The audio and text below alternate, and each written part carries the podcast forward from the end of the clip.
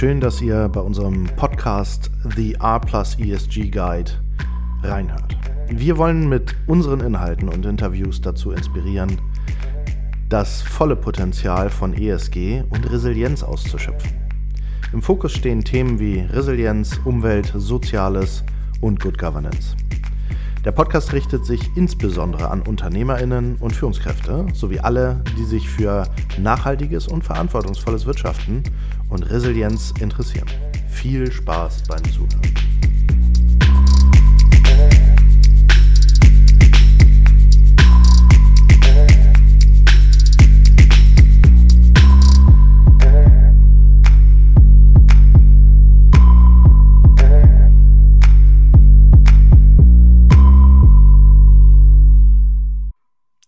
Hallo und herzlich willkommen bei einer neuen Episode von Shaping Good Company. Mein Name ist Jan Hesselbart und in dieser Episode werden Felix Brossmann, ein Freund und KI-Experte sowie Regulatorikberater bei SCAT, und ich das Thema künstliche Intelligenz in der Beratung äh, einmal beleuchten. Also uns geht es vor allem darum, mal zu beleuchten, was ChatGPT ändern wird und auch Folgemodelle, die ähnlich aufgebaut sind. Diese Episode wird ähm, halt einen kleinen Einblick in die Welt der künstlichen Intelligenz geben, abseits dessen, was ich bisher schon mit Fabian Westerheide gemacht hat und vor allem den Bezug auf die Beratungsdienstleistung herstellen. Aber jetzt erstmal zu dir, Felix. Hallo Felix, stell dich doch gerne einmal kurz vor und sag mal, wer du so bist und was dich so ausmacht. Hallo Jan, schön hier zu sein. Ganz herzlichen Dank für die Einladung, euer tolles Podcast-Format. Ähm, mein Name ist Felix Brossmann, hattest du schon gesagt. Ich bin Direktor für Intelligent Automation bei der SCAT GmbH mit Sitz in Frankfurt am Main.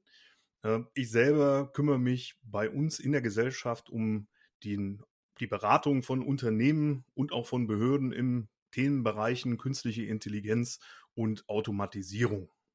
Und in dem Zusammenhang hattest du die wunderbare Idee, dass wir uns heute mal so ein klein bisschen über den neuesten heißen Hype, der durchs Internet geistert seit Wochen, äh, nämlich rund um das Thema JetGPT ein Stück weit austauschen und ich dir vielleicht den ein oder anderen Einblick darin geben kann, was das für uns, wie du schon richtig sagtest, auch für die ganze Zumpf, nämlich für die Beratungsbranche bedeutet. Ich freue mich total auf den Austausch.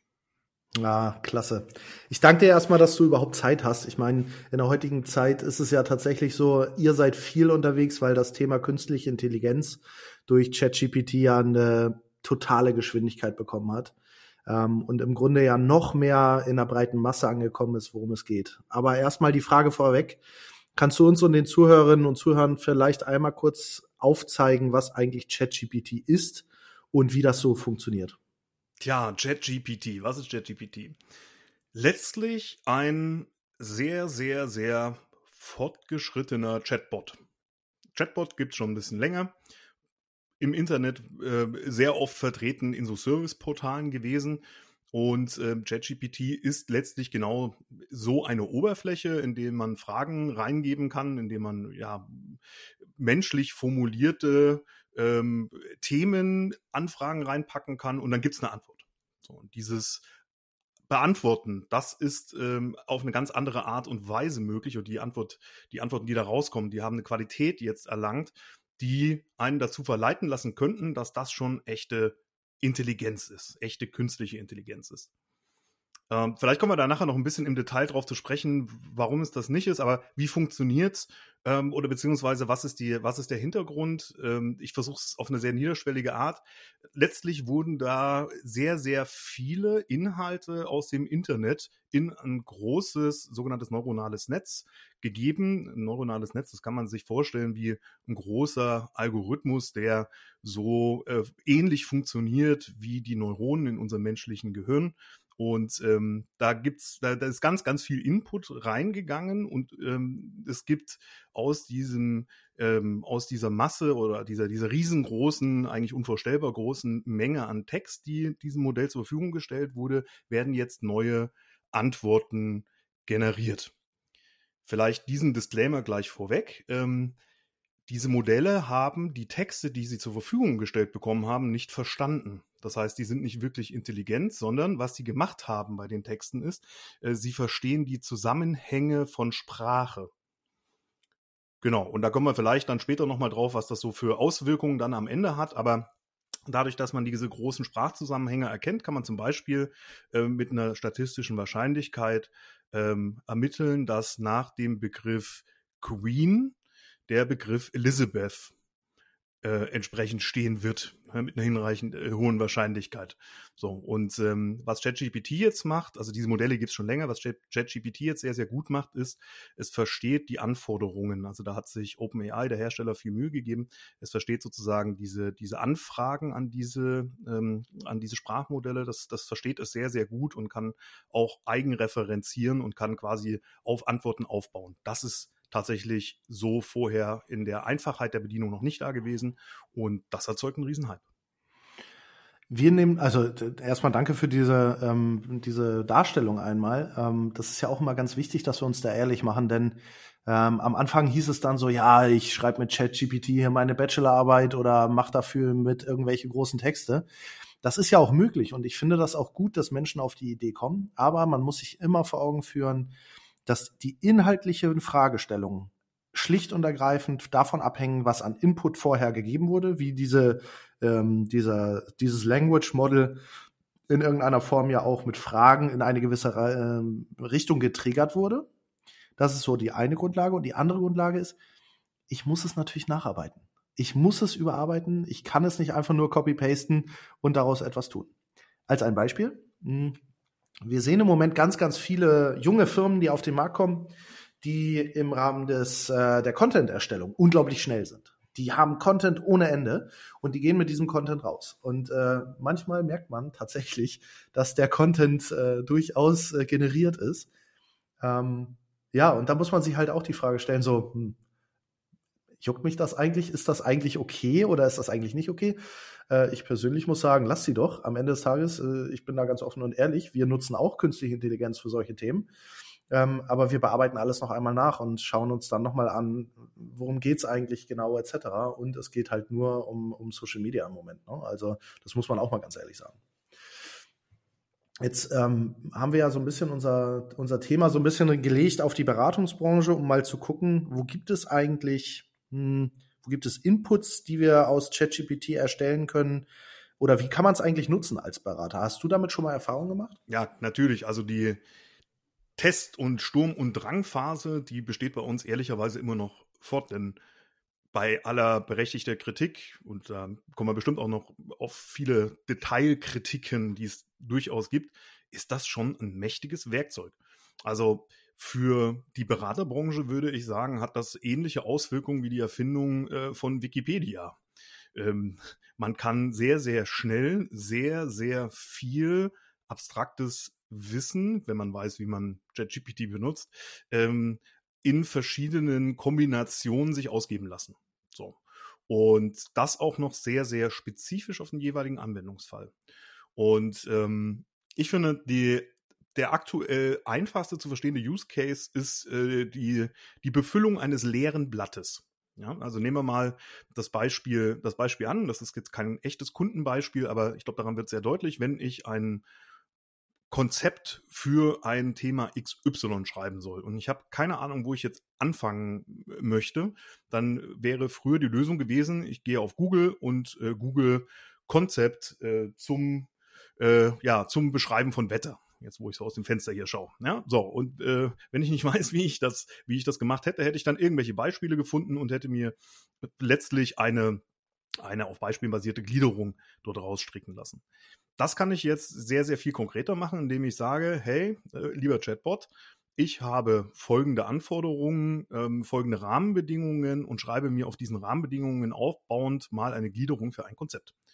Und ähm, dann kann man sich auch noch einzelne Inhalte vorgeben lassen. Darin ist ChatGPT unglaublich stark, diese Angst vor dem leeren Blatt zu überwinden. Inhaltlich, das hattest du schon gesagt, ist es deutlich schwieriger, aber kommen wir bestimmt auch gleich nochmal drauf. Absolut. Ähm, Im Übrigen, das ist auch ein Case, wie, wie ich ganz persönlich ganz, ganz viel ChatGPT mittlerweile nutze. Ich bin auch einer von denen, die sich äh, sofort, als rausgekommen ist, so ein Pro-Account gemacht haben, weil ganz ehrlich, die Geschwindigkeit ist einfach mal eine gänzlich andere. ähm, aber abgesehen davon, für mich war oder ist es halt total wichtig, genau dieses weiße Blatt mit einem grundlegenden, mit einer grundlegenden Struktur zu füllen. Also das Hirn vielleicht auch zu inspirieren, in gewisse Richtungen zu denken oder nicht zu denken. Jetzt möchte ich mal einen, einen, einen Sidekick vielleicht noch machen. Und zwar Fabian Westerheide und ich hatten uns darüber unterhalten in der letzten Folge, wie diese, wie dieses Language Model, diese künstliche Intelligenz, ChatGPT, geprägt ist. Es gibt ja eine kulturelle Prägung und ähm, ChatGPT ist ja tatsächlich in dem eher prüden und eher konservativ vorsichtigen, aber sehr militärischen Ansatz der Amerikaner unterwegs. So, es ist also keine nach europäischem Moral, ethisch, Kontext, wie auch immer man das bezahlen, schreiben möchte. Da bin ich nicht der Allerbeste mit. Ähm, aber in diesem Kontext gibt es im Moment, zumindest aus meiner Betrachtung, kein ähnliches Model, was so stark, so schnell, so umfassend ist äh, und marktverfügbar. Oder wie siehst du das? Mm, ja, also zuerst mal kurz der Werbeblock auch für den, äh, für den Podcast mit Fabian. Ich fand den großartig, habe da auch reingehört. Ähm, an der Stelle muss man, glaube ich, um es auch als Zuhörerinnen und Zuhörer zu verstehen, ähm, äh, nochmal sich vor Augen führen, dass dieses Sprachmodell, von dem ich eingangs sprach, deswegen so gut ist, unter anderem auch, weil da viel menschliche Arbeit noch drin steckt. Also es wurden ähm, ich glaube, 40 Mitarbeiter standen in dem, in dem Paper von OpenAI, äh, haben dort äh, tausende von Prompts generiert, also Eingaben generiert und äh, beispielhafte Ausgaben generiert. Und dadurch, also durch diese händische Nacharbeit, kommt unter anderem eine deutliche Verzerrung äh, oder kann eine deutliche Verzerrung reinkommen in, äh, in die Ausgaben. So. Ähm, und damit eben auch die Frage nach ethischen Vorstellungen etc. pp. Also all das, was ihr da auch in der Podcast-Folge diskutiert habt. Ähm, ich würde die Prämisse würde ich unter oder die These würde ich unterschreiben. Ich würde es aber dennoch mit einem Fragezeichen versehen wollen, wie stark sozusagen diese Ausprägung jetzt mal ganz grundsätzlich ist. Ähm, das ist schon fast eine akademische Fragestellung. Aber um konkret zu werden, in Europa, nehmen wir mal Kerneuropa, ist nach, zumindest nach meinem Kenntnisstand, außer LF Alpha, und ich hoffe, die werden so ausgesprochen. Ich kann mich beim Lesen immer so schwer, äh, äh, so schwer auf eine, auf eine ein, ein, eindeutige Aussprache da einigen. Ähm, außer ähm, ja, LF Alpha aus Heidelberg sind mir kaum bis keine vergleichbar performante Modelle bekannt. Und man muss fairerweise auch dazu sagen, dass das, was OpenAI gerade im Sinne des Services macht, also wie einfach ich an die Dienstleistung komme und wie stark dort auch schon die einfache Einbindung über Schnittstellen in eigene Lösungen mitgedacht wird, also sogenannte APIs. Ja, ähm, das ist äh, typisch amerikanisch und da sind, äh, da ist auch ehrlicherweise 11 Alpha noch nicht ganz so weit wie im konkreten Ausprobieren, wie das OpenAI ist. Äh, das, das schwingt also auch noch mit. Ähm, ich glaube, du hattest mit Fabian über Lärm gesprochen. Ähm, Lärm ist eine Initiative, ein europäisches Sprachmodell in vergleichbarer Qualität wie die amerikanischen Sprachmodelle von Google, Amazon, äh, von Google, ähm, Meta und von OpenAI, also was Vergleichbares hinzustellen. Äh, die Initiative die ist toll, die ist richtig. Sie krankt daran, dass sie zu wenig Geld hat und zu wenig Geschwindigkeit hat. Ähm, das, das kann ich nochmal äh, un unterstreichen. Aber ähm, ja, es gibt ansonsten außer den chinesischen Modellen, äh, bei denen ich in Ermangelung von Sprachkenntnissen nicht wirklich die direkte Einblicke geben kann, gibt es nichts Vergleichbares. Also Fabian und ich haben das ja tatsächlich auch als, als einen Problemfall erkannt, den wir zumindest erstmal angenommen haben, denn auch technologisch sind wir davon abhängig. Wenn die Amis den Hahn zudrehen, dann sind wir weg. Wenn die Chinesen den Hahn zudrehen, sind wir weg. Dann haben wir das nicht mehr in der Geschwindigkeit und in der ähm, ja auch in der in der in der Historie zur Verfügung. Denn auch das muss man, glaube ich, nochmal sehr deutlich machen. Ähm, ich glaube, ähm, zumindest ist das mein Verständnis von künstlicher Intelligenz, es kommt auch immer darauf an, wie lange dieser Algorithmus schon lernen konnte und wie lange dieser Algorithmus anhand von äh, Daten halt ähm, seine Responses in irgendeiner Form neu generieren kann. Ähm, denn der, der Algorithmus erweitert sich ja und die Datenbasis erweitert sich ja, oder? Mm, ja und nein. Also bis vergangene Woche hätte ich ein klares Ja geantwortet. Da wurde quasi alles zum Training genutzt, was dort reingegeben wurde, also auch zum Nachtraining genutzt. Mittlerweile ist es so, dass zumindest die Anteile, die über die Schnittstelle an das Modell gegeben werden, nicht zum Nachtraining genutzt werden. Das hat ähm, aus meiner Sicht vor allem vorgreifend rechtliche Gründe, weil man eben nicht wollte, dass sensible Kundendaten, die über Schnittstellenlösungen da rein äh, wurden, dass die irgendwo anders nochmal auftauchen. Das ist aber ein grundsätzliches Problem. Ähm, Fern davon ab findet man, wenn man sich die Oberfläche anschaut, einen Daumen hoch und einen Daumen runter Balken. Also es lädt zur Bewertung der generierten Antwort ein. Und das ist genau den Hintergrund, den du gesagt hast. Ähm, OpenAI nutzt die Ausgaben oder die Bewertung der Ausgaben zum manuellen Nachtraining und möchte so scheibchenweise besser werden im Generieren auch der, der Antworten. Und ähm, das tatsächlich ist ein Riesenvorsprung. Ja? Das ist wieder so ein First Mover Advantage auf dem Markt. Ähm, wenn jetzt eben da Millionen von Nutzern, wir reden teilweise von Peakzeiten von angeblichen 100 Millionen Nutzer, die das, äh, die sich da mittlerweile mit beschäftigt haben, ähm, dort jetzt das Training mehr oder weniger kostenlos mit übernehmen, äh, das ist ein, äh, ein Vorsprung, den können wir in Europa kaum, kaum aufholen. Ja. Eine kleine Seitennote sei dir äh, sei dennoch gestattet. Ähm, wir haben einen typisch deutschen Gesprächsverlauf. Ne? wir, kümmern uns direkt um die Probleme äh, bei beim Thema künstliche Intelligenz und wir haben da gar nicht so richtig über die Chancen gesprochen. Ja, das fiel mir gerade so auf. ja, sehr, sehr, sehr guter Hinweis. Lass uns tatsächlich gerne ab jetzt äh mehrheitlich in die Chancen einsteigen. Denn ähm, wie gesagt, wir beide kommen aus der Beratungsbranche, wir beide haben militärischen Hintergrund, wir sind da ja auch sehr strukturiert, ne? Erst das eine, dann das andere und so weiter und so fort. Ähm, ich sehe zum Beispiel bei uns vermehrt, dass wir Thematiken, die wir sonst irgendwie immer kreativ irgendwie in einem Raum und wir mussten uns da große Konzepte überlegen und so, das ist, glaube ich, ganz, ganz anders geworden. Heute ist es so, es setzt sich einer an den Computer, wir machen das auf dem großen Bildschirm, einer gibt die Fragestellungen gut formuliert in einen Chat ein von ChatGPT, dann wird geguckt, was äh, haut der Chat dann raus, dann wird angepasst, geschaut und dann haben wir schon das erste grundständige Konzept dafür stehen. Und das heißt nicht, dass der Inhalt, das muss ich vielleicht nochmal deutlich sagen, ne? weil das ähm, ist immer so eine Thematik, die auch in der Beraterbranche ja eine Thematik ist ähm, nicht der Inhalt, sondern die Struktur und erste Ansätze in, die, in den Inhalt einzusteigen. Die lassen wir uns durchaus von ChatGPT mit erarbeiten, sagen wir es mal so. Wie geht ihr damit um? Also wir sind, hatte ich vorhin schon mal gesagt, wir sind noch absolut in der, in der Erprobungs- und ja, Entdeckungsphase, muss man ehrlicherweise sagen. So wie ChatGPT das auch ist. Das ist grundsätzlich eher, also das ist eine Beta-Version, nicht eher, das ist eine Beta-Version, die absolut durch die Decke geht. Und ähm, die Fähigkeiten der Ansprache von äh, übernatürliche Sprache des dahinterliegenden Sprachmodells, die werden jetzt erst nach und nach erkundet. So, wofür wir es nutzen, ist, sind, eh, also im Test sind ähnliche Themen wie bei dir. Ähm, wenn es also darum geht, Konzepte sich neu zu erdenken, da eben äh, Strukturen mal eben schnell runterrattern zu lassen, um dann zu gucken, hey, passt das, was, was fehlt noch, ähm, da entsprechend das auszuspezifizieren. Das funktioniert super. Ähm, also ähnlicher, eigentlich identische Erfahrung, wie das, wie das bei dir der Fall ist. Ich habe so ein klein bisschen mit, äh, mit dem Thema Bilanzanalyse mal rumgespielt und mal geschaut, was, was dabei äh, geht. Ähm, witzigerweise sind die Ergebnisse gar nicht so schlecht, wie ich sie zunächst erwartet hätte. Ähm, es gibt da so ein schönes, schönes Video auch dazu. Äh, tatsächlich bei YouTube einfach mal ChatGPT und Bilanzanalyse eingeben. Ähm, dann müsste das, müsste das kommen. Äh, geht um die BMW-Bilanz und da kann man sich mal ausgeben lassen, was so die größten Bilanzrisiken sind, die, die das Modell dann darin findet. Also sehr, sehr spannender Case. Ähm, Richtig toll, richtig toll wird es so bei Brot- und Butterarbeit von, äh, von Beratungen. Das ist das Thema Excel. Ja? Excel, PowerPoint, Word. Klar, Sprachgenerierung, das, das funktioniert klasse. Äh, was auch sehr, sehr gut funktioniert, ist, ähm, eine Anforderung einfach mal zu geben und zu sagen, hey, ich möchte gern aus fünf Tabellen aus der Spalte D in eine Tabelle mit dem Namen äh, Z möchte ich gern eine Wenn-Funktion, die bei folgenden Punkten auslöst, äh, drin haben, dann gibt er echt sehr, sehr, sehr gute Antworten raus. Ja, das, äh, also das als Hilfsmittel funktioniert auch schon sehr, sehr gut. Und noch Dutzende andere Use Cases.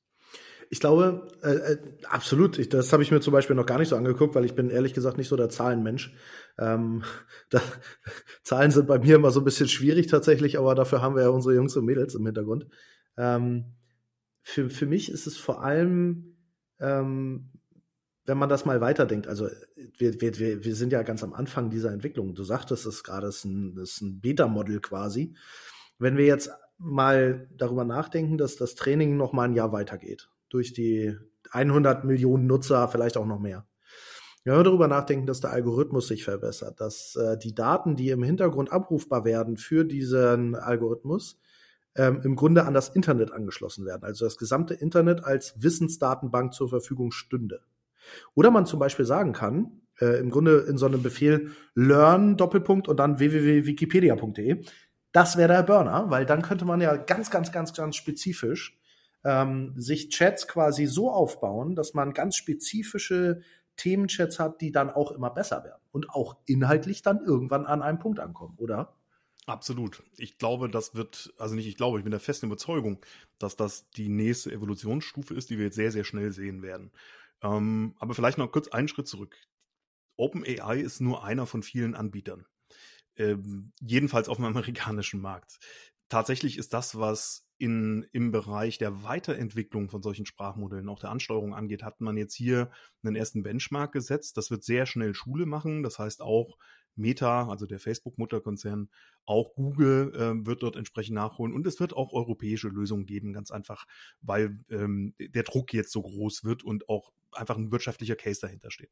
So, ähm, von der Bedienbarkeit her wird, ähm, wird JetGPT so ähnlich, also das erwarte ich zumindest, so ähnlich wie das bei Tesla ist, äh, jetzt einfach Maßstäbe gesetzt haben, an denen sich die ganze Branche ausrichtet.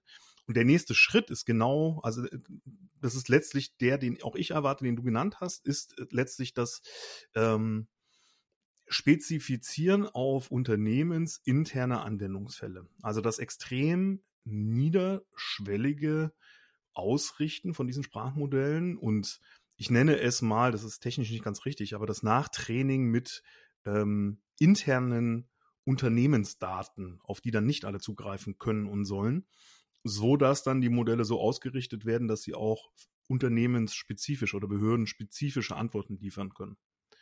So, und aktuell gibt es da noch viele Probleme mit. Wir bauen in verschiedenen Testszenarien da gerade äh, dran rum, auch jetzt für unsere interne Nutzung tatsächlich.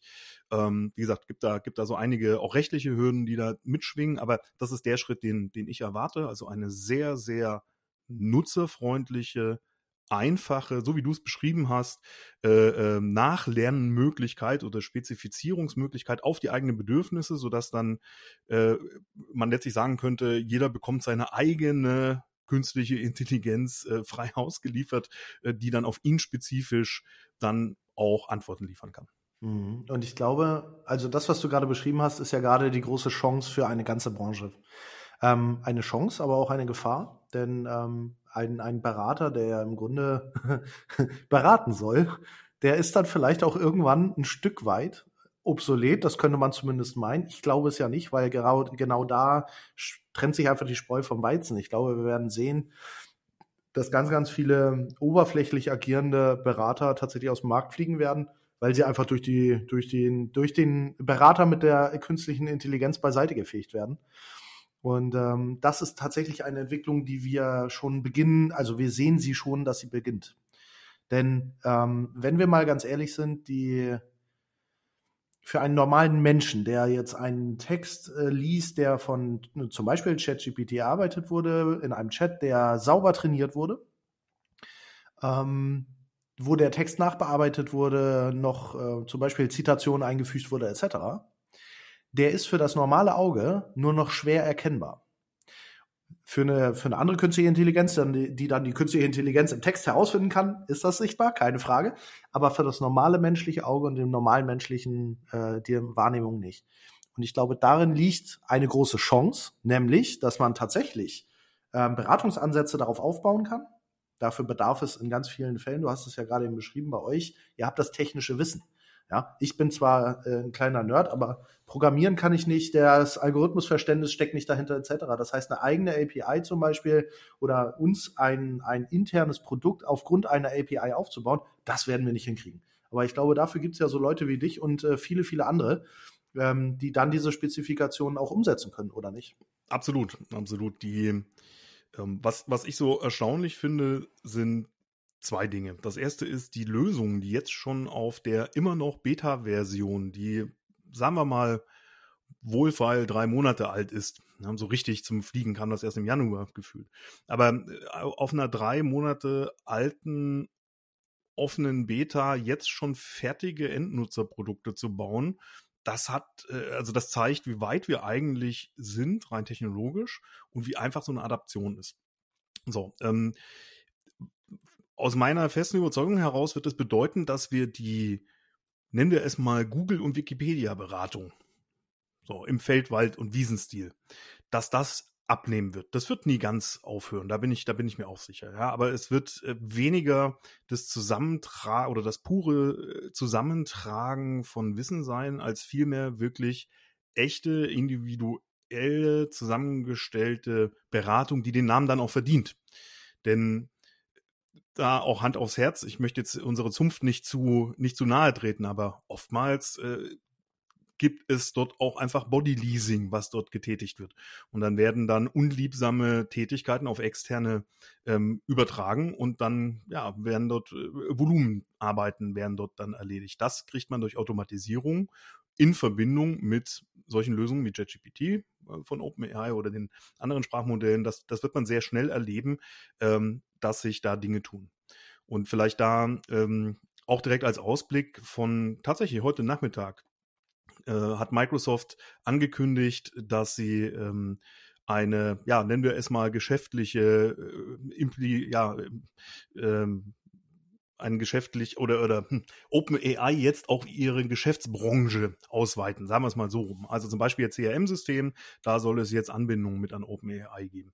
Ähm, es wird definitiv eine Office-Version geben, das auch sehr, sehr, sehr zeitnah auch mit Integration dann von JetGPT beziehungsweise dem dahinterliegenden GPT-3-Modell.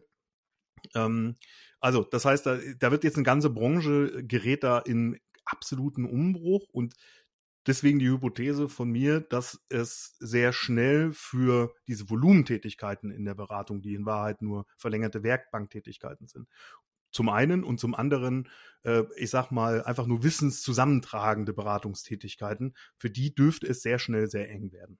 Für alle anderen, die haben aus meiner Sicht immer noch beste Chancen. Hm, das, das sehen wir nämlich auch, weil ähm, das ein oder andere kann man vielleicht jetzt schon so ein bisschen ähm, nicht inhaltlich, aber durchaus im Rahmen da, da, damit abarbeiten. Aber es kommt, und das ist unsere ganz äh, spezifische Wahrnehmung tatsächlich, es kommt bei unseren Aufträgen zum Beispiel immer darauf an, dass wir sehr, sehr, sehr individuell äh, Dinge erarbeiten. Und dafür, glaube ich, wird es niemals eine künstliche Intelligenz geben, die das tatsächlich in der Tiefe kann und auch ähm, das Wissen oder die Wissensbausteine so verknüpfen kann, wie wir es tun. Und ich glaube, da zeigt sich das allererste Mal, hm, wie soll ich das sagen? Dieser, dieser, Trend der Veränderung von Arbeitswelten. Also wir, wir, wir sehen ja vor allem, dass sich Arbeit äh, ja ständig verändert, das ist klar, aber Forscher haben jetzt schon ausgedrückt, dass es äh, immer mehr weggehen wird von einer repetitiven und einfachen produktiven Arbeit und hin zu einer hochkomplexen, sehr individuellen Tätigkeit, die nicht durch Maschinen zu erarbeiten ist. Und das geht von Produktion von Stühlen ja, das wird nicht mehr durch Menschen gemacht, aber der Designerstuhl, der ganz besonders zusammengeschraubt wird, wo die Farbe per Hand aufgetragen werden muss, weil das an Stellen ist, wo die Maschine nicht hinkommt und so weiter und so fort.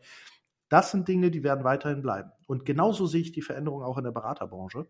Ähm, genauso wie du es gerade beschrieben hast. Viele werden mit ihren repetitiven Fähigkeiten nicht mehr so zum Tragen kommen und viele, die hochindividuell sind, werden es dennoch. Und ich glaube, darauf kommt es an. Ähm, ich möchte noch mal auf Geschäftsabläufe eingehen, denn ähm, am Ende des Tages ist es ja das, was Berater im Grunde den ganzen Tag machen. Sie schauen sich Prozesse an, schauen, ob man die verbessern kann und so weiter. Habt ihr da schon Erfahrungen gemacht oder du ganz persönlich, wo ChatGPT da so ein bisschen in Prozessen einpacken kann oder anpacken kann? Ja, also die bis dato war schon sehr, sehr viel Automatisierungsgrad möglich, gerade bei sich wiederholenden Prozessen, die sehr regelbasiert waren, bei denen man sagen konnte, ähm, ich habe jetzt äh, das Thema A und jetzt habe ich irgendwie drei mögliche Varianten und diese drei Varianten, die sind sehr regelbasiert und ich kann einem Computer eben erklären, wie er das machen soll. So, da gab es und gibt es tolle, sehr, sehr einfache, sehr schnell zu erstellende Lösungen diese Lösungen haben bis dato vor allem daran gekrankt, wenn es äh, um Wissen ging, was man für diese Auswahlentscheidung, ist es A, B oder C, ja, wenn man das sozusagen anwenden musste. Ähm, es gibt schon seit längerem die Möglichkeit, dort auch KI-Modelle ähm, entsprechend mit einzubinden.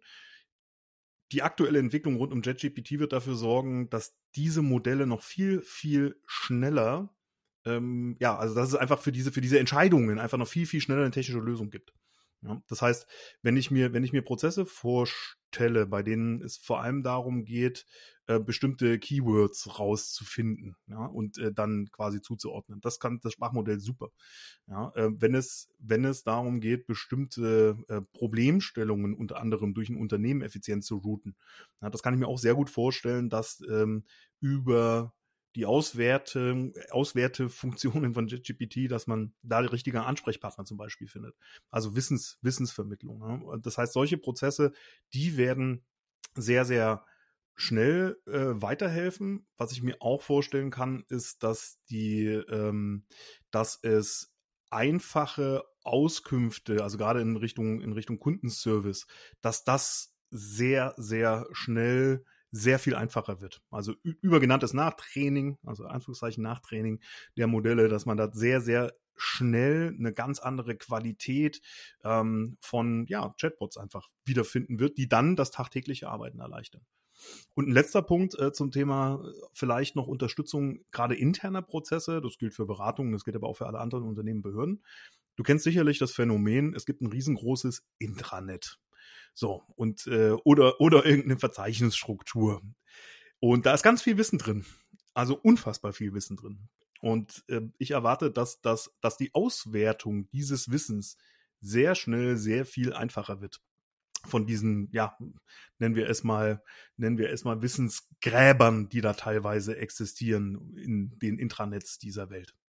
Ja, also auch da glaube ich, dass Prozesse enorm, enorm viel, viel schneller werden. Ja, und vor allem, es führt ja dann hoffentlich auch endlich mal dazu, dass große Unternehmen, wir beide waren bei der Bundeswehr zusammen, da gibt es ein Riesen-Intranet.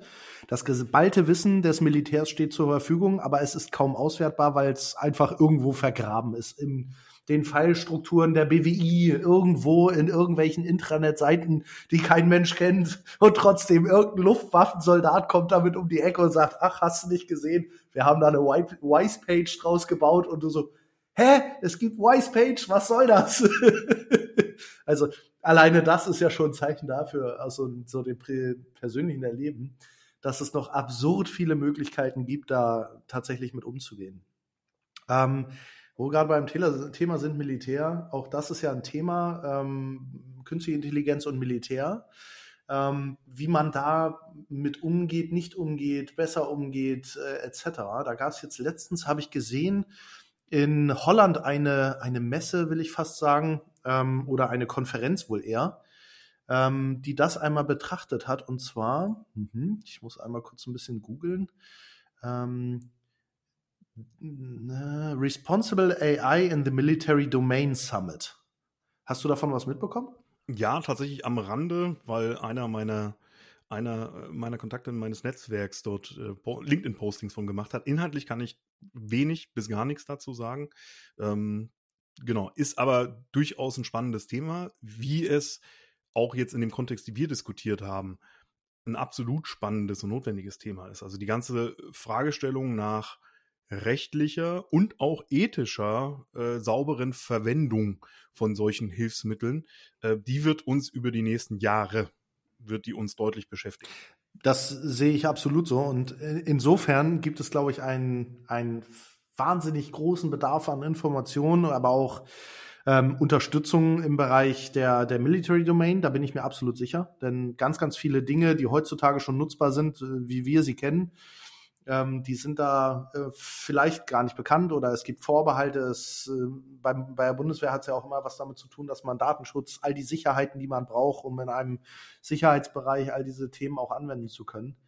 Der Cyber Innovation Hub der Bundeswehr macht da ganz spannende Dinge. Hm, zufälligerweise ist mein Cousin da gerade. Das ist ganz witzig. Der äh, hat da so den einen oder anderen äh, Projekteinblick mal gegeben, was hochspannend war, hochspannend. Und auf der anderen Seite ist es tatsächlich die Rise of AI, wo man sich da tatsächlich zu austauschen kann und wo auch dieses Thema beleuchtet wird. Also da gibt es zumindest in Deutschland so ein bisschen was.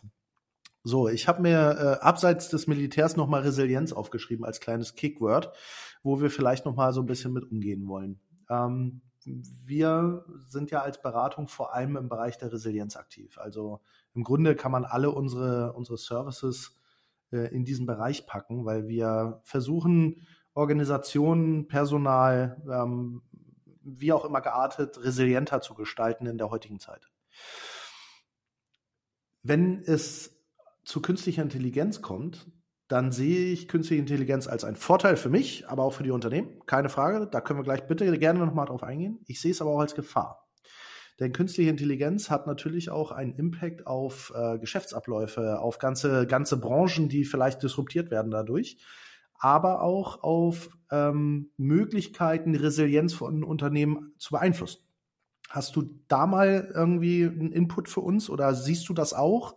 Oder hast du da irgendwelche Erfahrungen mitgemacht? Also ich bin da tatsächlich sehr ambivalent, ähm, was das Thema Resilienz und KI angeht. Auf der einen Seite eröffnet, eröffnen KI-Lösungen tolle Möglichkeiten. Also gehen wir mal in Richtung Business Continuity Management. Wenn es wirklich kracht und ich hätte einen von mir aus Chatbot, am besten noch einen Voicebot, den ich mir aufsetze oder eine Brille, ne, die mir dann live Ansagen macht, was jetzt hier gerade gemäß Notfallhandbüchern zu tun ist. Dann ist das eine tolle, also eine richtig, richtig tolle Geschichte. Ja, also äh, wirklich ich glaube, das kann, das kann Menschenleben durchaus im Zweifel sogar retten. Ähm, das ist die, die positive Seite der Medaille. Ähm, aber wie immer, wo Lichter auch Schatten. Hm, es gibt durchaus die Gefahr, dass sich Unternehmen dort so sehr reinhängen und so sehr drauf verlassen, gerade auf amerikanische Lösungen, dass sie abhängig davon werden. Und wie oder was das bedeutet, hat man in den ersten Tagen von JetGPT schon betrachten können, so im ganz kleinen Mikrokosmos. Dort gab es einen Ausfall von, ah, ich würde mal sagen, nicht mal einem halben Tag. Also es waren wenige, wenige Stunden, bei denen wirklich die Server dann das erste Mal in die Knie gegangen sind. Ja, es ging ein Riesenaufschrei ähm, durch die Landschaft und ein Stück weit auch durch zumindest die, die kleine KI-Bubble, ähm, weil es sehr offensichtlich vor Augen geführt hat, wie abhängig man jetzt schon von so einer Technologie ist. Und ich gebe noch ein komplett anderes Beispiel. Ähm, das war das Thema Microsoft in diesem Jahr. Es hatte mal wieder eine komplett Downtime von, ich meine, es waren auch nur drei Stunden oder so, aber das hat den kompletten Arbeitsablauf in drei Projekten, die ich betreuen darf, letztlich zum Erliegen gebracht. Und da sieht man, wie schnell man von Technologie im Allgemeinen abhängig ist. Und ich erwarte leider auch im Bereich künstliche Intelligenz eine ähnliche Abhängigkeit, weil Resilienz kaum bis gar nicht mitgedacht wird, wenn solche Lösungen implementiert werden. Ja. Und nicht nur das. Ähm, man, man, man, man muss ja erstmal überlegen, ist das eine Schlüsseltechnologie für das, was ich tue? Ist mein Unternehmen eigentlich ohne diese Schlüsseltechnologie überhaupt noch arbeitsfähig? Da fangen wir beim Office von Microsoft an und gehen über, über unterschiedlichste weitere Probleme im Grunde und enden dann bei der künstlichen Intelligenz. Wir haben jetzt ein spannendes Projekt tatsächlich, wo es darum geht, mal eine Analyse durchzuführen, ähm, wie ein, ein Unternehmen X sich in ein Land Y quasi äh, verbreitern kann mit äh, seinen Dienstleistungen. Und das Zielland ist tatsächlich ein Zielland, wo der hybride Krieg äh, von Putins Russland quasi gerade am vollkommen durchdrehen ist. Mit anderen Worten, ähm, eine potenziell gefährliche Zukunftssituation, eine potenziell ähm, für den einzelnen Menschen, der dort arbeiten wird, aber auch die Company, die dann sich dorthin verbreitet, eine potenziell gefährliche Situation, die auch dazu führen kann, dass ein Investment, was man da drüben dann tätigen würde, durchaus ausfallen kann. Und da zum Beispiel mal darauf zu achten, was gibt es eigentlich da für Abwehrmöglichkeiten, was gibt es eigentlich, was eingesetzt wird in den sozialen Medien, vielleicht jetzt schon ähm, durch die, ich sage jetzt mal Gegenseite, ist ja auch nicht so richtig, aber durch Russland, ähm, aber auch durch China zum Beispiel oder durch Nordkorea in ganz, ganz, ganz ähm, nachvollziehbarer Art und Weise. Das ist zum Beispiel etwas, was wir gerade betreuen, was hochspannend ist und wo es darum geht, auch die eigenen Prozesse, denn die Company wird ja nicht nur in dem Zielland angreifbar, sondern sie wird ja auch angreifbar in ihrem Ursprungsland. Denn das Internet ist ja weltweit. Ich meine, nur weil jetzt da eine Company einen neuen Standort aufmacht, heißt das ja nicht, dass sie in Deutschland hier die Füße hochlegen können und sagen können, Digga, alles ist cool. Das ist ja genau das Gegenteil. Genau das Gegenteil ist der Fall. Und das ist uns allen, glaube ich, in der Brisanz noch gar nicht so bewusst, dass auch da künstliche Intelligenz im Einsatz ist, auch ChatGPT-Ableger ja. und so weiter. Also tatsächlich haben wir erste Gehversuche gemacht aufgrund einer sehr konkreten Projektanfrage ähm, des Kunden von uns, zum Thema, wie, also kann man künstlich generierten Text erkennen? Es gibt ein paar Internetseiten, die damit werben, dass sie das gut können wollen. Ähm, Zero GPT zum Beispiel ist eine der, der Anbieter, aber auch OpenAI selbst hat eine entsprechende Lösung auf der Plattform mit drauf. Die Ergebnisse jetzt aus eigenem Ausprobieren heraus, die sind ernüchternd. Also ernüchternd deswegen, weil mit wenigen Änderungen ähm, der, die ersten Iterationen jedenfalls der Online-Lösung schon, schon ja, letztlich an der Nase herumgeführt werden konnten. Es ist und bleibt wie immer ein Hase- und Igel-Spiel. Ja? Also äh, sprich, es wird bösartige Anwendungsszenarien auch von KI-Technologien geben. Es wird Gegenmaßnahmen geben. Mein Lieblingsbeispiel sind äh, Deepfakes. Dort ist letztlich seit dem ersten Auftauchen von Deepfakes und dem Verbreiten in den sozialen Medien äh, direkt eine Gegenwelle entstanden, die dann über total, also teils unglaublich geniale Einfälle wie das Tracking von Herzschlägen auf Bildern, die man als Mensch gar nicht wahrnehmen kann und solche Späße ähm, wurden, wurden entsprechende Gegenprodukte entwickelt und dann gab es wieder eine, eine, eine Nachziehmechanismus, der das dann wieder und so weiter. Also typisches, typisches Phänomen von Technologie. Ähm, in, Im aktuellen Fall ist es aber so, dass wir, äh, was JetGPT angeht, eines uns vor Augen halten müssen zum Thema Resilienz. Diese Modelle kann man aktuell nicht bei sich irgendwo sichern. Sagen wir das mal so. Ja, die liegen auf amerikanischen Servern, die liegen da, wo sie liegen. Das heißt, ähm, wird das Unterseekabel durchgeschnitten, haben wir ein Problem. So, jetzt gibt es angeblich, ich habe es selber noch nicht gesehen, aber zumindest in Amsterdam eine Instanz, wo das auch drauf läuft. Da haben wir das Problem mit den Unterseekabeln schon mal nicht. Das ist ganz nett, ja. Und wir hätten, wir hätten auf europäischem Boden dann auch eine Version davon, die gehostet wird. Das ist, das ist deutlich charmanter, aber immer noch nicht aus meiner Sicht das, wo es hinkommt, gerade wenn es um kritische Businessfunktionen geht. Denn wenn wir über wirklich, wirkliche Kritikalität reden, muss man sich ernsthaft die Frage stellen, ob man zumindest eigene Fallback-Lösungen hat. Und es gibt Modelle, die man dafür durchaus, äh, durchaus auch jetzt schon nutzen kann. So, ähm, ansonsten ist äh, auch da, glaube ich, müssen wir uns noch mal vor, vor Augen halten, was hier eigentlich gerade passiert. Wir können, also anfangs war ich auch einer der Verfechter, der gesagt hat, das ist ein iPhone-Moment, ja, den wir da gerade erleben. Nee, Pustekuchen. Wir erleben gerade Disruption im Zeitraffer iPhone, das ist dagegen Kindergeburtstag gewesen. Wir haben, wir reden hier von, von Dutzenden Millionen von Nutzern innerhalb von Wochen. Da hat das iPhone Jahre, Jahre für gebraucht. Ja, wir reden jetzt davon, dass Forschung durch die Decke geht, weil man sich daran abarbeitet an diesem Thema. Also es ist wirklich im, im, im super Zeitraffer können wir jetzt hier gerade eine Technologie durch die Decke äh, gehen sehen. Und ähm, es ist auch mehr als ein Hype, den ich hier wahrnehme, weil einfach unglaublich viele ja, Endprodukte jetzt schon entstanden sind, innerhalb, in, innerhalb kürzester Zeit, wirkliche Produkte, bei denen Endanwendern Themen mitmachen können. Ähm, und es ist für mich auch jetzt schon deutlich weiter als das ganze Thema rund um, nehmen wir mal ein anderes Hype-Thema, äh, Blockchain, ja, wo ich zwar mit Bitcoins einen allerersten Anwendungsfall hatte, wo aber die Beratungsbranche oder Teile der Beratungsbranche heute noch äh, nach Nägeln suchen, weil sie den Hammer in der Hand haben. Ja. Ähm, das ist hier aus äh, meiner festen Überzeugung heraus absolut nicht der Fall. Ja, das äh, hier gibt's hier gibt's wirkliche wirkliche Problemlösungsprodukte äh, und die sind auch schon auf dem Markt. Die werden schon verkauft. Ja, da wird jetzt schon Geld mit verdient. Das ist ein Wahnsinn. Das sehe ich ganz, ganz genauso. Und ich, ich es ist wie bei Fabian tatsächlich, äh, dieser Moment, dass äh, ich jetzt äh, meinen, meinen Satz dazu sage. Ich sehe halt aber auch, und das ist etwas, was uns ganz fürchterlich auf die Füße fallen wird. Da bin ich mir absolut sicher. Ich sehe auch, gerade in der Bildung, gerade in der Wissenschaft, aber vor allem in der Bildung, eine, eine absolute Ablehnung. Ein, das ist, das ist, ich vergleiche das immer mit meinem Studium. Ich habe studiere nebenbei noch äh, Sozialökonomie hier an der Uni Hamburg. Übrigens äh, keine Werbung für die Uni Hamburg, überhaupt nicht. Ähm, und zwar aus einem ganz einfachen Grund. Aus einem ganz einfachen Grund keine Werbung.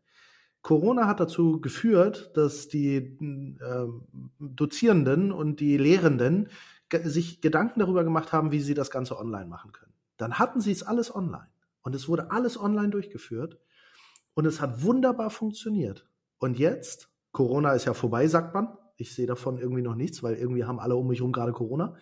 Ähm, und zwar auch nicht einfach, sondern so richtig heftig. Also es hat sich nichts verändert in meinen Augen. Aber ähm, ich sehe halt, dass gerade, vielleicht ist es auch nur in unserer Fakultät so, aber das wird blockiert. wir, es geht wieder alles wieder zurück in den Hörsaal, alles wird wieder auf Null gedreht, der äh, Overhead-Projektor wird wieder rausgekramt und abgestaubt, damit man die alten Folien von vor zehn Jahren noch wieder auflegen kann und so weiter und so fort. Und das ist etwas, wo ich sage, hu. Und dasselbe nehme ich wahr im Bezug auf künstliche Intelligenz. Anstatt die Chance zu sehen, diese künstlichen Intelligenzen, wie auch immer sie geartet sind, für die Studierenden äh, und die Lernenden nutzbar zu machen, Kompetenzen sich anzueignen in der Nutzung dieser Tools, wird verhindert, dass man damit umgeht. In vielen, vielen Fällen. In, äh, nicht nur bei uns im Studiengang, auch in ganz, ganz vielen anderen Bereichen, wenn ich mich mit Kommilitonen unterhalte, die in Jura, die Jura studieren. Ja, sind wir mal ganz ehrlich. Es gibt ja jetzt schon künstliche Intelligenzen, äh, die durchaus das eine oder andere im Bereich Jura sehr klug übernehmen können, ohne dass es dafür noch wirklich viele Anwälte geben muss. Und ich bin mir absolut sicher, also ja, absolut sicher, weiß ich nicht, es ist auch Zukunftslesen, aber Jura ist eine Bubble, die in den nächsten 20 Jahren echte Probleme bekommen wird aufgrund künstlicher Intelligenz. Weil wir werden einfach nicht mehr so viele Juristen brauchen. Ganz einfach. Ja, ich glaube, also die Wissensarbeiter im Allgemeinen, ich glaube, das kann man durchaus konstatieren, dass es gerade einfache Wissenstätigkeiten, dass die sehr, sehr schnell immer weit, also das ist immer schwieriger haben werden. Ähm, kein Licht ohne Schatten. Das, das ist auch so. Das Licht, was damit produziert wird, ist, wir, wir, steuern auf einen massiven Fachkräftemangel zu. Das muss man in aller Deutlichkeit auch sagen. Und ähm, in diesen Technologien liegt auch einfach die Chance, jetzt als Gesellschaft auch insgesamt in Europa äh, alternde Gesellschaften, das ist ja nicht nur Deutschland, die da betroffen sind von, ähm, hier dem wirklich effektiv was entgegenzusetzen.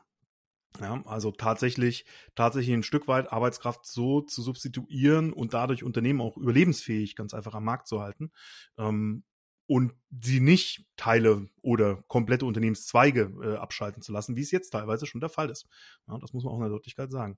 Ähm, zum Thema aber, äh, ja, der, der, der Forschungsfeindlichkeit oder andersrum der KI-Aversion äh, von, von Forschung und Lehre. Mh, hm, ich nehme da aktuell sehr gemischte Stimmungen oder Schwankungen wahr, sagen wir es mal so. Die kurzfristige Reaktion ist, wir als Universitäten dürfen nicht angreifbar sein. Wir setzen unsere Prüfungsordnungen so, wie sie äh, typisch deutsch durch Fakultätsräte und Senate durchgepaukt werden, die setzen wir natürlich auf Strich und Komma um. Ja, und äh, dementsprechend sind diese Tools verboten und ähm, wir müssen auch gucken, dass das entsprechend äh, exekutiert wird. Das ist die eine, die eine Seite der Medaille sie ist ehrlicherweise auch ein Stück weit nachvollziehbar insoweit, als dass Prüfungsformen einfach in der Art und Weise, wie sie ausstrukturiert sind, damit nicht mehr umsetzbar sind. Ja, also jedenfalls äh, geben sie keine echte, kein echtes Testat darüber ab, ob jemand äh, Dinge verstanden hat oder auch nicht. Die dahinterliegende Frage ist, waren diese Prüfungsformen jemals geeignet, das zu tun? Ne? Oder konnte ich mit guten Google-Skills und ein bisschen Wikipedia-Wissen das nicht eh schon äh, zu gut Deutsch bescheißen? Ne? Ähm, das ist eine Frage, äh, die, kann man, die kann man natürlich kaum, kaum, kaum klären, aber die kommt jetzt durchaus auf den Tisch. Ja? Ähm, ich muss auch, ja. Ich erwarte an der, an der Stelle die Überarbeitung von, von vielen ähm, von vielen Prüfungsordnungen an ganz vielen Universitäten. Das wird hingehen zu mündlichen Prüfungen. Also das wird deutlich wieder mehr in den Vordergrund rücken. Das ist sehr viel arbeitsintensiver für Dozentinnen und Dozenten. Das ist auch klar, als so eine, so eine Klausur zu kontrollieren. Ähm, Gleichzeitig wird es immer schwieriger zu schauen, ob jemand wissenschaftlich wirklich schreiben und veröffentlichen kann. Ähm, also ob man das aus sich heraus kann da stellt sich dann wiederum die Frage, ist die Nutzung von KI-Tools, gehört das nicht irgendwie zum wissenschaftlichen Arbeiten dann auch mit dazu? Also das sind viele Folgefragen und Ableitungen, die da zu treffen sind, um die Universitäten in Schutz zu nehmen. Äh, nochmal kurz dieser Disruptionsgedanke nochmal mitgespiegelt, dass die, die ganze Gesellschaft hat die, die Fähigkeiten von KI-Technologien so nicht auf dem Schirm gehabt. Wir reden über drei Monate, vier Monate, äh, in denen das jetzt sich an die Oberfläche gebahnt hat, diese, diese riesengroße Blase, die sowieso schon seit Jahren ehrlicherweise besteht, also spätestens seit GPT-2 schon, äh, wurde deutlich, was diese Sprachmodelle heutzutage drauf haben. Und GPT-2 ist, meine ich, fünf Jahre alt, wenn mich jetzt richtig nicht, nicht vertue. Ähm, also das gibt schon deutlich länger und auch die Fähigkeit, so tolle Texte zu produzieren, gibt es schon deutlich, deutlich länger. Nur, dass es jetzt äh, so niederschwellig im Umgang ist, das ist die neue Qualität. Und deswegen beschäftigen wir uns jetzt als Gesellschaften innerhalb Europas da das erste Mal so ausführlich damit. Hm. vielleicht steckt hinter der äh, straffen Kritik von mir auch einfach der Wunsch, dass unser Bildungssektor da anders mit umgeht und äh, das als Chance begreift und nicht als, äh, als ein Negativum, sondern wirklich auch sich dran setzt und sagt, komm, es ist da, das ist wie das Internet, das wird nicht mehr weggehen, entgegen der langläufigen Meinung von anderen, von einigen Politikern. Ähm, das wird da bleiben, dass diese künstliche Intelligenz und jetzt lass uns doch mal Wege finden, wie wir damit umgehen, wie wir es integrieren, wie wir Kompetenzen aufbauen, wo wir uns selber vielleicht auch schulen mit und so weiter. Und das nehme ich halt so, also vielleicht in St. Gallen und an der Zeppelin-Universität, okay, aber in vielen anderen Bereichen vielleicht auch einfach nicht. Und das ist schade. Du verlangst auch viel von einem Hochschulwesen, bei dem Wikipedia immer noch äh, als völlig illeg illegitime Quelle gebrandmarkt ist. Ne? Ja, aber, und das hast du ja auch nochmal sehr deutlich gesagt, äh, Disruption äh, in a nutshell, genau das ist es. Und äh, Disruption, äh, Disruption kann man ja nur begegnen, wenn man mitmacht. Ansonsten wird man beiseite gefegt, der Tsunami wird kommen und dann sind wir nicht mehr da. Und das ist das Problem. No? Ne? Spannend. Also ohne, genau, also man kann, man kann jetzt mit Sicherheit auch nochmal oder könnte das fast nochmal aufmachen und sich überlegen, wie Bildung der Zukunft ausschaut, ob es dieses streng universitär klassische äh, Modell, wie lange es das noch in dieser Ausprägung gibt oder ob es nicht doch eher in kleinteilige Rekurse übergeht, wie, wie man eben jetzt schon ewig im Technologiesektor sieht. Ja? Also weil einfach die Adaptionsgeschwindigkeiten da von Universitäten gar nicht hinterherkommen mit den neu, neu entwickelten Technologien. Deswegen entsteht ein ganzer Zertifizierungsmarkt und deswegen gibt es da ganz viele Anbieter wie, keine Ahnung, Udacity, Udemy, Udemy und, äh, und Co., Coursera, you name it, ähm, die letztlich auch Bildung vermitteln. Ne? In dem Fall sehr, sehr technologisch geprägt. Es ist jetzt wahrscheinlich auch nicht abwegig, dass sich insgesamt äh, äh, ja, Bildung auch in die Richtung entwickelt. Ähm, tatsächlich, tatsächlich nehme auch ich wahr an den Hochschulen, setzt so langsam ein Umdenken ein. Ich habe mich jetzt erst neulich mit einem Vizepräsidenten Innovation unterhalten, äh, auch in, äh, von, der, von der Universität, für die wir Dinge tun. Ähm, dem war deutlich klar, dass, eh, dass die Uni nicht drum herum kommt, sich positiv, also mit den Chancen zu beschäftigen. Und die sind auch jetzt schon dabei, in Kolloquien mit den Dozierenden zu gehen und zu überlegen, was machen wir denn jetzt aus dieser Disruption? Also es gibt da durchaus auch in Deutschland Universitäten, die das sofort erkannt haben, sofort die Bälle, äh, äh, ja, sofort die Zügel in die Hand genommen haben. Ähm, wie sich das querschnittlich entwickelt, das wird die Zeit zeigen. Absolutely. Ähm, bin ich voll bei dir und es ist schön, das von dir zu hören. Ich habe halt nur meinen Einblick und ähm, es ist immer gut, auch von, von der Seite vielleicht nochmal so den einen oder anderen Input zu bekommen dazu. Das lässt ja hoffen, denn auch das, eine resiliente Gesellschaft führt ja, oder das, das könnte ja zu einer resilienten Gesellschaft führen. So. Ähm, und das ist das, was äh, in einer Welt, wie in der wir heute oder in Zukunft leben werden, durchaus notwendig ist. Ähm, und das vielleicht in Verknüpfung mit allen anderen Themen. Ja, ähm, das, äh, ich, ich gucke jetzt gerade mal auf unsere Fragenliste. Ich glaube, wir haben alle Fragen soweit erstmal beantwortet, die wir uns zumindest vorgenommen haben, also zumindest die ich mir vorgenommen habe ähm, und wollte das nochmal kurz zurückspiegeln. Hast du noch irgendwelche Fragen, irgendwas, was wir vergessen haben? Manchmal bin ich ja so ein bisschen vergesslich, was diese Themen angeht. Sollten wir vielleicht ChatGPT nochmal fragen? das können wir, das können wir durchaus tun. Vielleicht ein ganz kleiner Mini-Ausflug noch an alle Zuhörenden äh, gerichtet. Ähm, tatsächlich innerhalb Europas sind wir ja extrem gut, was äh, das komplette Durchdenken von Regulierung angeht. Hier bewegt sich gerade unglaublich viel, auch im Bereich künstliche Intelligenz. Das hat, das, das, das Fass wäre einen eigenen Podcast wert, um, um darüber zu sprechen. Ich kann nur den Appell an die Zuhörerschaft richten, äh, sich da zumindestens mal oberflächlich mit zu befassen. Denn das, was da äh, kommt, egal wie die Diskussionen jetzt im Trilogverfahren ausgehen, das, was da kommt, wird mindestens, mindestens die Umfänge einnehmen, ähm, wie es die Datenschutzgrundverordnung hat ähm, und wie, ja, was das dann konkret für einzelne Lösungen bedeutet, wie konkret wir noch amerikanische Produkte nutzen können oder halt auch nicht mehr. Das wird jetzt äh, ein Thema für die nächsten Wochen und Monate werden. Ähm, tatsächlich ist es aber ein weiterer Aspekt, der den Einsatz von äh, KI-Produkten durchaus nochmal an der einen oder anderen Stelle auf den Prüfstand äh, äh, ja, stellen lassen wird in Unternehmen und äh, wo die ersten Unternehmen jetzt auch schon anfangen, äh, Governance-Strukturen auszubilden und äh, wie ich finde, absolut, absolut zu Recht. Hm, hm. Ja, ich glaube, das wird tatsächlich nochmal vielleicht eine Folge werden, weil das zielt ja auch in, in den Bereich Governance bei uns mit rein, beziehungsweise in den Bereich Resilienz. Ähm, das könnte man tatsächlich mal vornehmen, sich äh, das auch mal zu dritt oder zu viert zu machen. Vielleicht noch mal aus einem ganz anderen Sektor jemanden dazu zu holen. Aber das denken wir mal an die Zukunft. Erst einmal danke ich dir für deine Zeit und äh, deinen Input. Der ist mir sehr wertvoll. Und ähm, ich hoffe, dass für den einen oder anderen etwas dabei gewesen ist. Ich glaube, wenn es darum geht, sich um Inhalte, Business-Inhalte, künstliche Intelligenz äh, zu kümmern, ich glaube, Felix, dann bist du der richtige Ansprechpartner und ihr bei Skat, weil ihr genau das ja äh, sehr, sehr tief auch könnt. Und vielleicht äh, sehen wir uns ja zu Resilienz irgendwie mal in einem gemeinsamen Projekt. Das wäre spannend. Ja, dir ganz herzlichen Dank. Nochmals äh, Chapeau für das tolle Format und ich freue mich drauf, zu anderen Themen gern hier wieder Gast sein zu dürfen. Da freue ich mich auch drauf. Ich wünsche jetzt erstmal allen Zuhörern äh, noch einen schönen Tag oder Abend oder Nacht oder wann auch immer. Ähm, ich glaube, das war jetzt wieder 55 Minuten Inhalt. Äh, die nächsten Podcast-Folgen kommen mit Sicherheit auch kurz gegurtet quasi in den nächsten Wochen. Und so wollen wir dann die nächsten Themen besprechen. Schön, dass Sie zugehört haben und äh, ja, tschüss Felix. Geschafft. Das war wieder eine Folge von unserem Podcast The R Plus ESG Guide Shaping Good Company.